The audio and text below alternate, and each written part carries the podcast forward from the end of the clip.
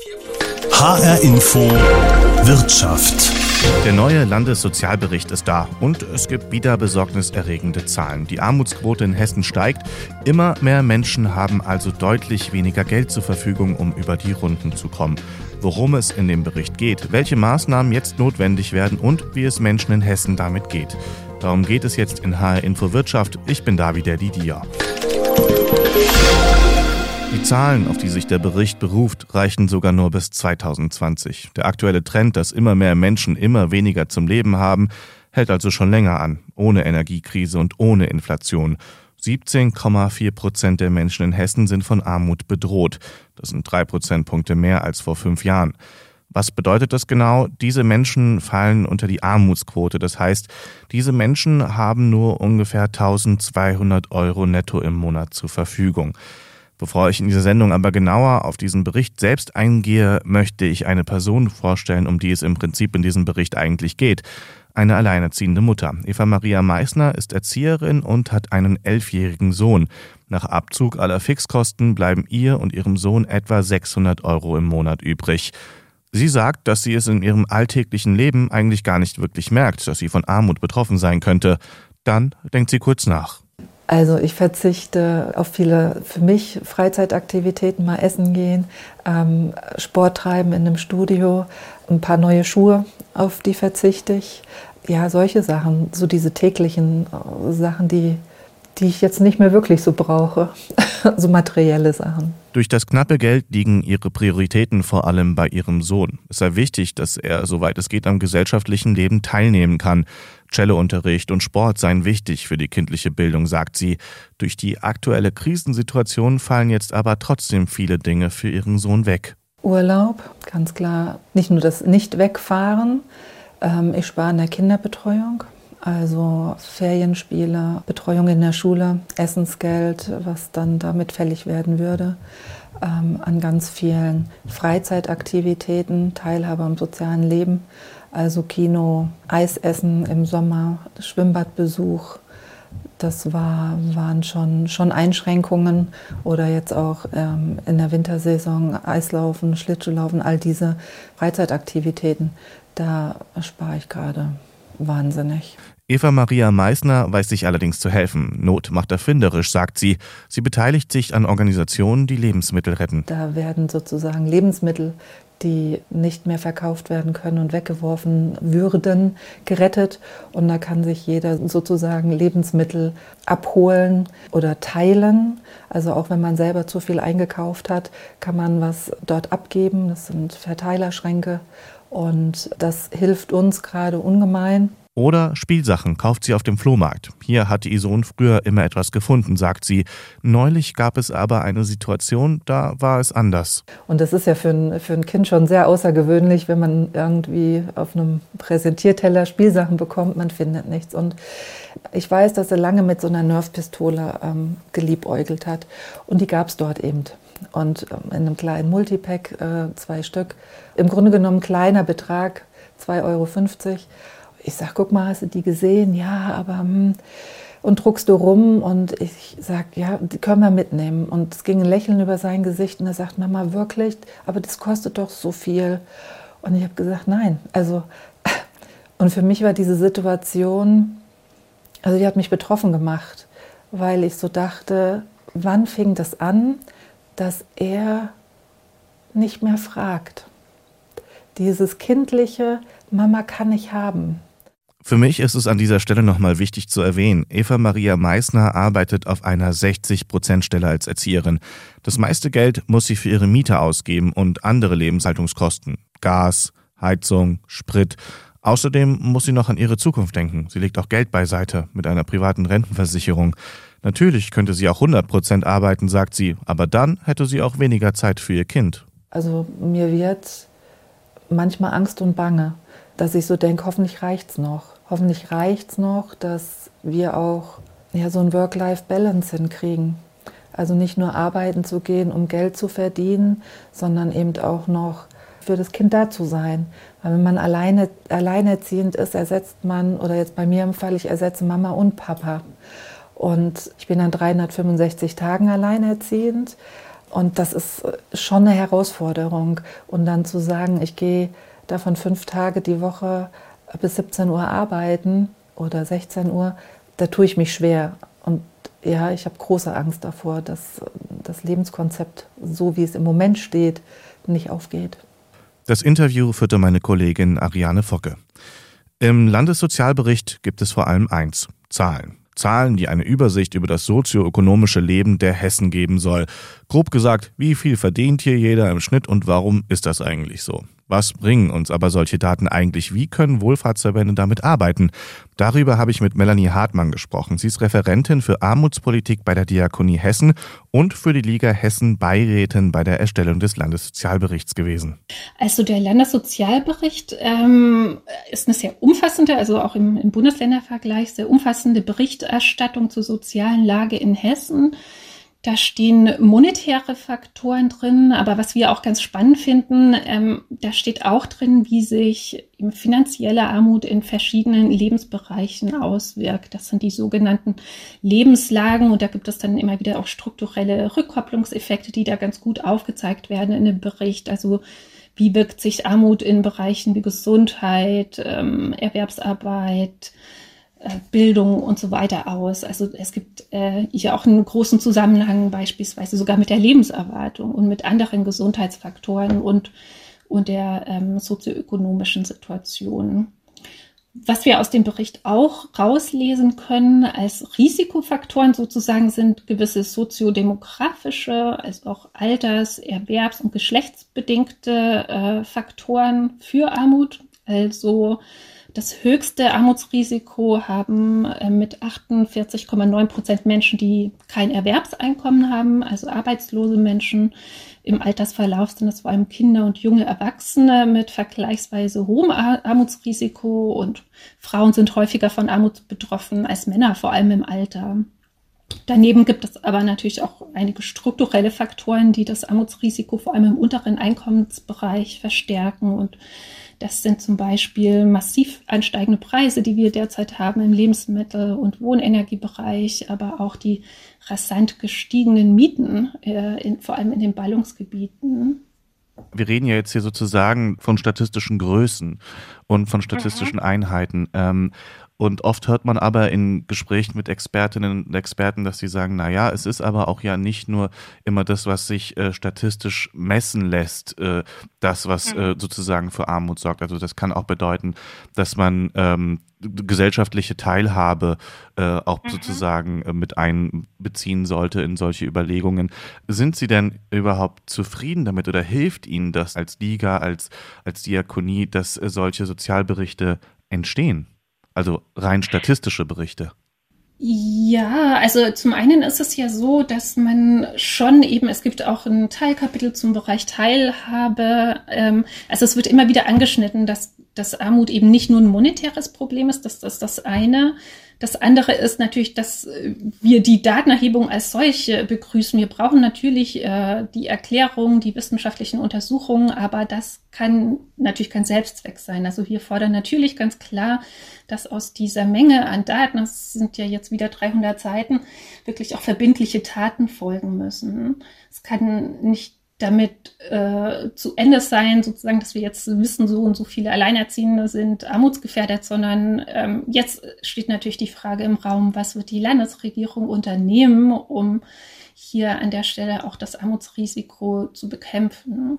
Zum Abschluss ähm, würde ich jetzt nochmal fragen, was ähm, fehlt denn Ihrer Meinung nach in dem Bericht? Und da gibt es ja äh, noch so ähm, einen Elefanten im Raum, der sich diese Woche dargestellt hat. Und zwar, das ist die Frage nach den hessischen Eigenheiten. Da haben wir schon ja. an vielen Stellen gehört, die gibt es vielleicht irgendwo. Mhm. Also Hessen stellt sich ja im Bundesvergleich ähm, überdurchschnittlich dar, was die Armut angeht.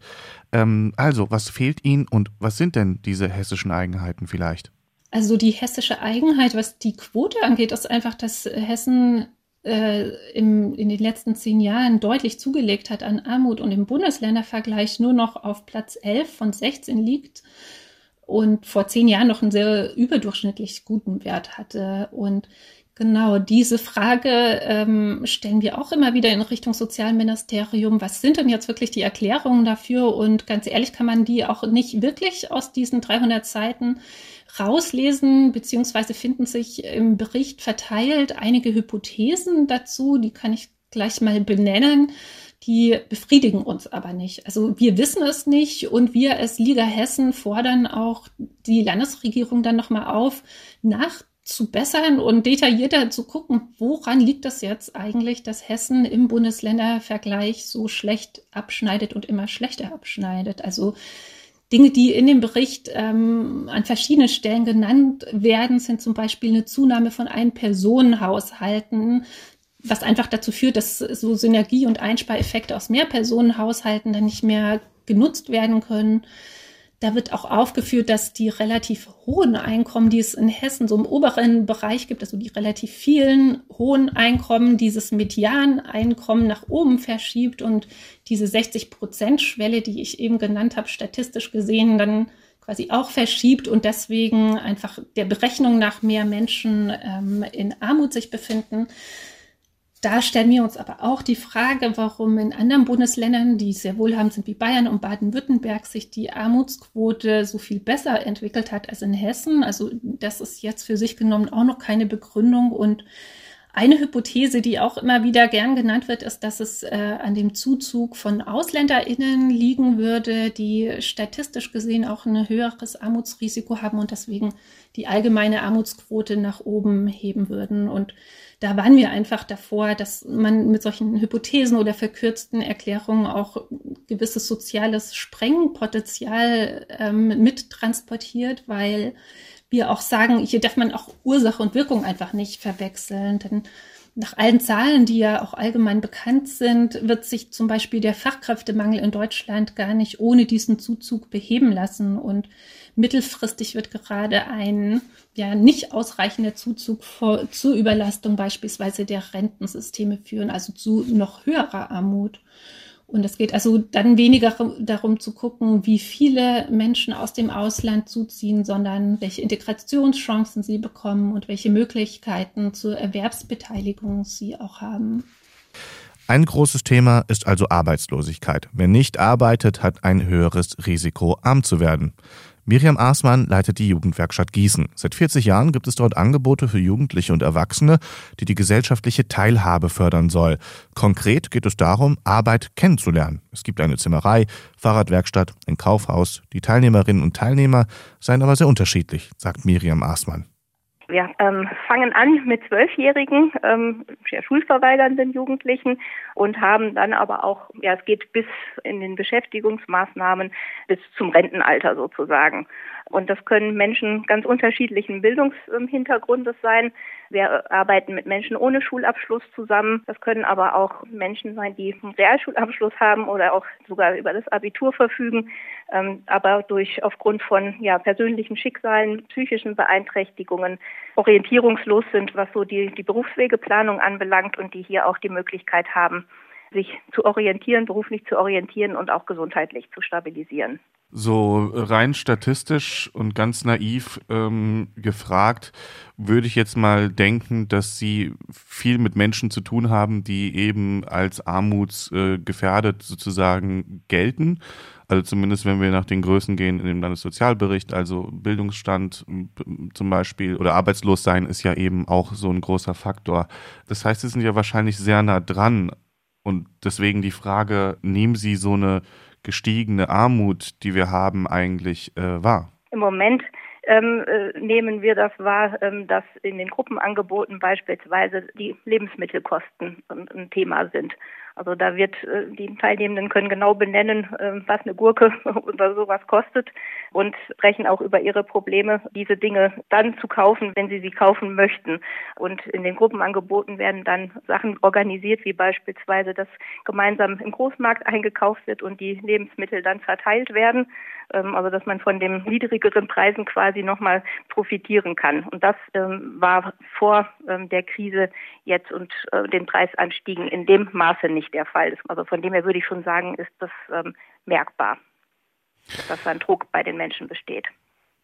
Sie arbeiten, beziehungsweise Sie haben ja schon eben vorgestellt, Ähm, es geht bei ihrer Arbeit vor allem darum, diesen ersten Arbeitsmarkt darzustellen, sozusagen Menschen so ein bisschen an diesen Arbeitsmarkt heranzuführen. Es wird ähm, oft gesagt, dass von bestimmten Verbänden, aber auch vom Bericht selber, äh, wie wichtig es ist, dass Menschen überhaupt Arbeit finden, um eben nicht armutsgefährdet zu sein. Das hört sich vielleicht aber dann doch leichter gesagt als getan an, oder? Ja, wir merken das ähm, besonders, wenn es darum geht, äh, Praktikumsplätze für unsere Teilnehmenden zu organisieren. Ähm, das war während der ähm, Corona-Pandemie natürlich besonders ähm, schwierig, aber auch zu anderen Zeiten ist es schon so, dass ja benachteiligte Menschen eher äh, Schwierigkeiten haben, eine Chance zu bekommen. Also auch von der Konjunktur können die weniger, können gering qualifizierte Menschen weniger gut profitieren, als es Menschen können, die, die einen höheren Bildungsabschluss haben und wo Arbeitgeber einfach nicht vermuten, dass da durch Probleme Probleme ähm, auf sie zukommen könnten. Was sind denn so ähm, die Gründe, ähm, dass Leute es schwer haben, so einen Praktikumsplatz zu finden oder ähm, eine Stelle auf dem Arbeitsmarkt zu finden? Also immer wieder wird äh, diese Verbindung aufgemacht zwischen ähm, Einwanderung und dass es eben schwer ist durch etwa mangelnde Deutschkenntnisse. Was halten Sie davon und eben ganz generell, was sind denn so denn die Gründe? Also wir ähm, haben eben diese Werkstätten, diesen geschützten Bereich, um Menschen die Möglichkeit zu geben, ähm, sich auch an die Anforderungen des Arbeitsmarktes erstmal anzupassen. Also viele Teilnehmende könnten wir auch nicht direkt ähm, in ein Praktikum vermitteln, weil zum Beispiel Pünktlichkeit oder auch ein angemessenes Sozialverhalten ähm, auch Dinge sind, die erstmal trainiert werden müssen und auch eine Frustrationstoleranz. Menschen, die ähm, immer wieder Erfahrungen gemacht haben in ihrem Leben, dass sie äh, nicht genügend, in Anforderungen nicht genügen, dass sie scheitern, sind auch oft mutlos und trauen sich gar nicht an neue Aufgaben ran. Und da braucht es eben erstmal so einen Erfahrungsraum, wie wir eben in diesen Werkstätten bieten können, um ja sie soweit mit Selbstvertrauen auch auszustatten oder dass sie sich selber damit ausstatten können, dass sie auch auf, auf so Anforderungen im Praxisbetrieb sich einlassen können. Und mit den Deutschkenntnissen, das ist auf jeden Fall ein Hinderungsgrund. Deswegen haben wir auch nochmal ein berufsbezogenes Deutschtraining, was wir hier anbieten, um eben dann nochmal ähm, die Teilnehmenden auf die, äh, ja, die Spezialvokabeln sozusagen, die in dem beruflichen Kontext vorkommen, nochmal vorzubereiten, damit sie da ähm, auch mithalten können mit den anderen. Es ist also sozusagen nicht so, dass es die Einwanderung per se ist, die das äh, Problem ist, sondern eben das, was da mitkommt, also dass diese Menschen ja auch oft sozial benachteiligt sind genau, dass sie so, sozial benachteiligt sind, ähm, auch zum geringeren Prozentsatz über einen ähm, Schulabschluss oder den höheren Schulabschluss ähm, verfügen und ähm, auch ja, Vorurteile gegenüber dieser Zielgruppe ähm, vorhanden ist. Für Ihre Arbeit ganz konkret, ähm, könnten Sie denn da noch mehr Unterstützung eigentlich gebrauchen? Gibt es vielleicht irgendwelche Wünsche, die Sie an die Regierung hätten? An die Regierung, an die Regierung, wenn man von oben anfängt, dann würde ich sagen, ähm, wäre es, ähm, ja, würde ich mich freuen, wenn es überdacht würde, ob Einrichtungen wie die Jugendwerkstatt ähm, auch ähm, mit einer Strukturförderung bedacht werden können, weil einfach dieses äh, ständige sich um Projekte bewerben ähm, auch ähm, ja einer Kontinuität der Arbeit entgegensteht und Qualität eben auch sich daraus entwickelt, dass dass eine Kontinuität der, der Bezugspersonen beispielsweise gegeben ist. Also die Arbeitsbedingungen ähm, in diesen Bereichen einfach auch besser werden. Und wenn ich jetzt an ähm, gesellschaftliche Unterstützungsmöglichkeiten denke, ähm, dann ähm, eben eher lokal, also dass die Betriebe ähm, unseren Teilnehmenden und Teilnehmenden von Einrichtungen, die so arbeiten wie wir, eine Chance geben, ein Praktikum zu machen und auch natürlich, ähm, wir bilden auch aus, also dass die ähm, auch unseren Teilnehmenden eine Chance nachher geben, eine, eine Stelle anzutreten. Ähm, und hier lokal kann man natürlich auch uns unterstützen, indem man uns, wir haben ein Sozialkaufhaus, wenn man ja, uns Sachspenden zukommen lässt oder auch natürlich monetäre Spenden oder ehrenamtliches Engagement. Wir haben, freuen uns immer wieder, wenn, wenn Ehrenamtliche auch ähm, im Unterricht nochmal unterstützen, beispielsweise nochmal zusätzlichen Deutschunterricht zu den Angeboten, die wir hier ähm, vorhalten, geben oder auch nochmal Mathematik ist oft ein Problem, also da auch nochmal unterstützen und Nachhilfe geben. Viele wünschen sich, dass aus den Daten des Landessozialberichts nun die richtigen Schlüsse gezogen werden. Wie die aussehen müssten und was sie möglicherweise bringen könnten, darüber habe ich mit Peter Hahn gesprochen. Er leitet die Abteilung Staat beim Deutschen Institut für Wirtschaftsforschung. Also dafür ist es wichtig, äh, nochmal zu definieren, was wir genau unter Armut verstehen. Und hier gibt es unterschiedliche Definitionen, die man verwenden kann. Eine, das Armutsrisiko, das bemisst sich eben am ähm, mittleren Einkommen der Bevölkerung und man sagt eben, eine Person ist äh, von Armut gefährdet, wenn sie 60 Prozent des mittleren Einkommens hat. Und dieses Einkommen liegt deutlich über dem Sozialhilfeniveau oder Niveau von ALG 2. Das heißt, selbst wenn eine Frau oder eine, eine Person oder eine äh, alleinerziehende Person ähm, ALG 2 bezieht, äh, ist sie nach dieser Definition halt, äh, arm. Ja?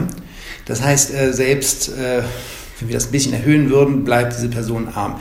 Wenn wir jetzt ein anderes Maß hinzunehmen würden, nämlich den Bezug von dieser Sozialleistung, dann kann man sozusagen direkt daran sehen, ob eine Person in dem Bezug ist und das wäre ein anderes Maß, was man nehmen kann. Das heißt, wenn dann diese, äh, wenn, wenn, dann kann man sogar sagen, wenn, diese, äh, wenn dieser Transfer generöser wird, dann sind sogar mehr Leute in diesem Bezug drin. Das heißt, es ist gar nicht so einfach zu definieren, wer arm ist und wie das mit äh, den sozialen Transfers zusammenpasst. Einer der wichtigen Faktoren, das haben wir in der Sendung gehört, ist eben das Thema Arbeit und dass ähm, Menschen, also zumindest statistisch gesehen, Leute, die nicht arbeiten, einfach eben ein höheres Risiko haben, arm zu werden. Deswegen gibt es da Kritik und äh, Verbände, die sagen, deswegen muss man sich viel, viel mehr auch darauf konzentrieren, dass man Menschen in Arbeit kriegt. Also das Vollbeschäftigen sozusagen der Schlüssel zum Erfolg sei, um eben diese Armutsquote zu verringern. Stimmt das? Ist das richtig? Im Grundsatz ist es natürlich richtig, je mehr Leute beschäftigt sind, umso geringer ist die Armut. Aber es gibt natürlich im Einzelfall äh, Situationen, wo Leute nicht Vollzeit arbeiten können, ähm, sodass eigentlich das Ziel der Vollbeschäftigung auf der individuellen Ebene gar nicht unbedingt durchzusetzen ist. Wir werden immer äh, Personen oder Haushaltskonstellationen haben, die nicht äh, Vollzeit arbeiten können. Und auch bei Teilzeit oder bei Minijobs ist die Gefahr von Armut eben gegeben, sodass das äh, Ziel für jedes Individuum, was zu erreichen, eigentlich nicht so äh, zu machen ist. Wir haben jetzt in der Sendung eben viel darüber geredet, was letztendlich zu Armut führt. Wir haben aber ja jetzt auch ganz konkret neue Maßnahmen, die da kommen. Eins davon ähm, das Bürgergeld. Wir haben immer mehr Leute, die auch ins Wohngeld kommen sozusagen. Also die sollen ja viel, viel mehr, also es sollen viel mehr Berechtigte geben. Sind diese Maßnahmen denn gut Ihrer Meinung nach? Kann man sagen, das sind die Maßnahmen, die auch aus der Armut herausführen vielleicht? Also zunächst einmal ist es ganz wichtig, äh, dass beim Bürgergeld einfach die ähm, äh, die Zahlungen erhöht werden, ähm, die gleichen ja die Inflation mehr oder weniger aus, die wir gerade haben. Insofern ist das auf jeden Fall notwendig und auch äh, ein, ein guter Schritt. Ähm, wir müssen aber ganz klar sagen, dass äh, bei Transferleistungen ein Problem ist, dass verdeckte Armut entstehen kann. Das bedeutet, dass eben nicht alle Leute und Haushalte, die berechtigt wären, diese Leistungen in Anspruch zu nehmen, sie auch wirklich aufnehmen. Da gibt es unterschiedliche Gründe, dass Leute sich stigmatisiert fühlen, wenn sie eben Transfers beziehen ähm, oder dass es zu aufwendig ist für die ähm, für die Personen äh, diese Transfers aufzunehmen. Das heißt, die verdeckte Armut äh, lösen wir nicht wirklich das Problem, auch wenn wir diese Transfers erhöhen. Das heißt, hier ist es wichtig, ähm, dass der Staat auch ja, die Zugänge zu diesen Transfers einfacher macht, äh, niederschwelliger macht, äh, vielleicht auch den Leuten klar macht, dass es eben nicht, äh, dass es ein Recht ist, äh, auf diese Leistung äh, Anspruch zu nehmen und dass es eben nicht äh, mit Stigma verbunden sein soll, was, was zu tun. Das ist eben auch ganz wichtig, damit das Geld wirklich bei den Menschen ankommt. Jetzt nochmal kurz von Ihnen zusammengefasst, kurz und knapp, was müsste denn jetzt passieren? Was sollte getan werden? Also ist es sicherlich äh, an vielen Stellen wichtig anzusetzen. Klar, Transfers äh, zu erhöhen war ein wichtiger Punkt. Gleichzeitig ist aber auch eben sehr wichtig, Menschen zu ermöglichen, in Beschäftigung zu kommen, wo es möglich ist. Ja. Gerade wenn wir über Alleinerziehende sprechen, ist es wichtig, dass die Kinderbetreuung, eine gute Betreuung mit hoher Qualität auch wirklich da ist, auf die man sich verlassen kann, sodass Menschen auch parallel arbeiten können. Gleichzeitig ist auch wichtig, dass die Personen eine Ausbildung und Weiterqualifikation bekommen, sodass sie auf neue Berufe reagieren können und da auch äh, Anschluss finden und nicht aufgrund von ja, fehlenden Qualifikationen arbeitslos werden. Das heißt, es ist ganz wichtig, dass wir nicht nur auf der Transferseite gucken, sondern auch sehr stark ähm, gucken, dass eben äh, ja, Kinderbetreuung, Qualifikation, äh, Flexibilität auf dem Arbeitsmarkt gegeben ist, sodass die Menschen wirklich in Beschäftigung kommen können. Der Landessozialbericht ist nicht der erste Bericht, der gezeigt hat, dass Hessen beim Thema Armut momentan kein gutes Bild abgibt. Im Gegenteil. Dabei dürfen wir auch nicht vergessen, die aktuelle Situation mit Rekordpreisen, Inflation oder den steigenden Preisen für Energien, darauf nimmt der Bericht noch nicht mal Bezug, weil er vor diesen Krisen entstanden ist. Die Warnzeichen sind da. Das war HR Info Wirtschaft. Ich bin David Didio. Weitere Themen zum Thema Wirtschaft gibt es im Internet als Podcast in der ARD Audiothek.